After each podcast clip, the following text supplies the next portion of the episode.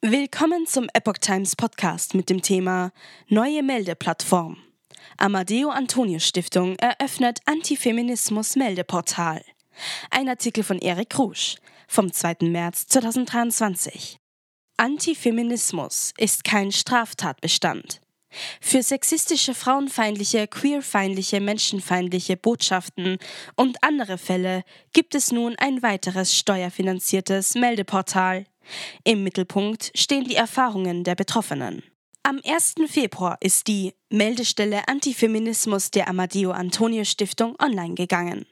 Sie ist Teil des Projekts Antifeminismus begegnen, Demokratie stärken der Heinrich Böll Stiftung, die den Grünen nahesteht. Die Amadeo Antonio Stiftung ist Projektträger und verantwortlicher Betreiber. Sie reiht sich ein in die verstärkt in den letzten Jahren auftauchenden Plattformen, bei denen es um schwammige, trendige Begriffe geht wie Hass, Hetze, Homophobie, Diskriminierung oder Rassismus. Dabei erregte neben der Frage nach dem Sinn einer solchen Plattform besonders die Ankündigung die Gemüter, dass in einer Chronik zukünftig auch die Namen von Prominenten, bekannten Journalisten und Medien oder Vereinen veröffentlicht werden können, die sich in den Augen der Stiftung antifeministisch geäußert haben.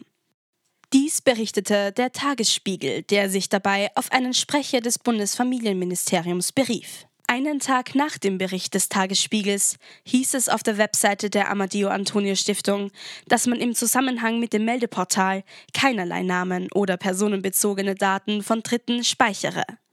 Dies gelte auch für Personen von öffentlichem Interesse, Vereine, Medien oder Parteien. Allerdings behält man sich vor, Vorfälle, die sich nicht auf Einzelpersonen beziehen, anonymisiert ohne Zustimmung zu veröffentlichen. Aktuell finden sich keine Eintragungen in der Chronik. Angriffe auf Gleichstellung sichtbar machen und dokumentieren. Ziel der Plattform ist laut eigenen Angaben sexistische, frauenfeindliche, queerfeindliche, menschenfeindliche Botschaften, Angriffe auf Gleichstellung und politische Strategien gegen Emanzipationsbestreben sichtbar zu machen und zu dokumentieren. Denn sie alle seien Teil des Antifeminismus und würden eindeutige Botschaften gegen die Gleichstellung aller Geschlechter, Selbstbestimmung sowie Sichtbarkeit und Anerkennung marginalisierter Menschen transportieren. Zudem wird dort erklärt, dass antifeministische Vorfälle ein organisiertes Vorgehen bzw. eine dahinterliegende politische Strategie erkennen lassen würden. Die neue Meldestelle Antifeminismus ebenso wie die Amadeo Antonio Stiftung selbst werden durch die Bundesregierung mit Hilfe von Steuermitteln gefördert. Allein im vergangenen Jahr erhielt die Meldestelle 133.000 Euro vom Bundesfamilienministerium, schreibt der Tagesspiegel. Dabei ist Antifeminismus kein Straftatbestand, wie selbst auf der Webseite erklärt wird. Wir erfassen Fälle unabhängig davon, ob sie angezeigt wurden und unabhängig davon, ob sie einen Straftatbestand erfüllen oder unter der sogenannten Strafbarkeitsgrenze liegen. Relevant sei die antifeministische Dimension. Und im Mittelpunkt stünden die Erfahrungen der Betroffenen, heißt es. Und weiter, dazu sei eine einfache Beschreibung des Vorfalls zunächst ausreichend. Für die Einstufung als antifeministisch würden dann die Vorfälle nach bestimmten Merkmalen geprüft und eingeordnet. Dabei basieren die Kriterien zur Bewertung auf etablierten fachlichen und wissenschaftlichen Standards. Anonymisiert werden die mutmaßlichen Täter nur, wenn es sich um nicht in der Öffentlichkeit stehende Privatpersonen handelt.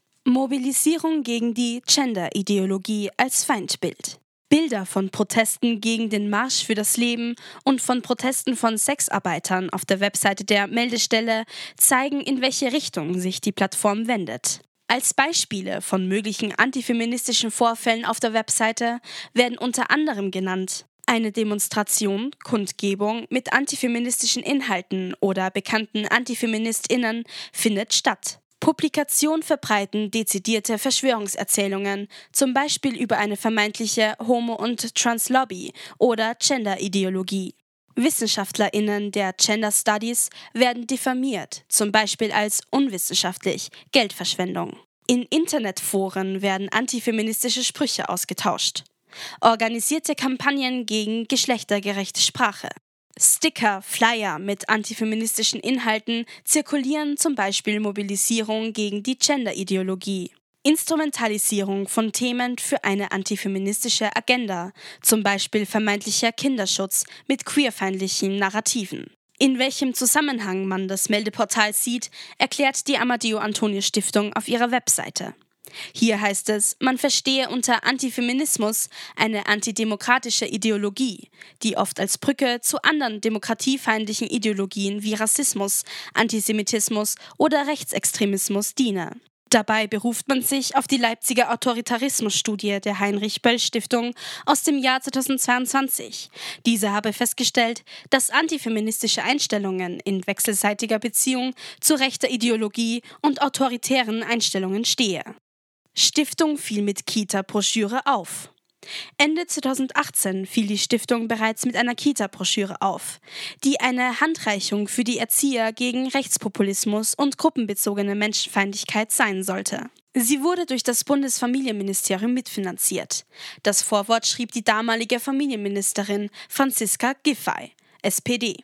Sie sollte als Leitfaden dienen, rechtsextreme Eltern in den Kindergärten zu erkennen. Hier wurde als Beispiel für besondere Auffälligkeiten Kinder genannt, bei denen traditionelle Geschlechterrollen in den Erziehungsstilen erkennbar seien. Dazu zählte man Mädchen, die Kleider und Zöpfe trügen und zu Hause zu Haus- und Handarbeiten angeleitet würden. Auch Jungen, die stark durch ihr Elternhaus körperlich gefordert und gedrillt würden, seien auffällig. Laut dem Tätigkeitsbericht waren 2020 insgesamt 112 Mitarbeiter an vier Standorten bei der Amadeo Antonio Stiftung beschäftigt. Das Jahresbudget betrug damals 5,8 Millionen Euro. Damit finanzierte und unterstützte die Stiftung 2020 287 Projekte, Initiativen und Einzelpersonen.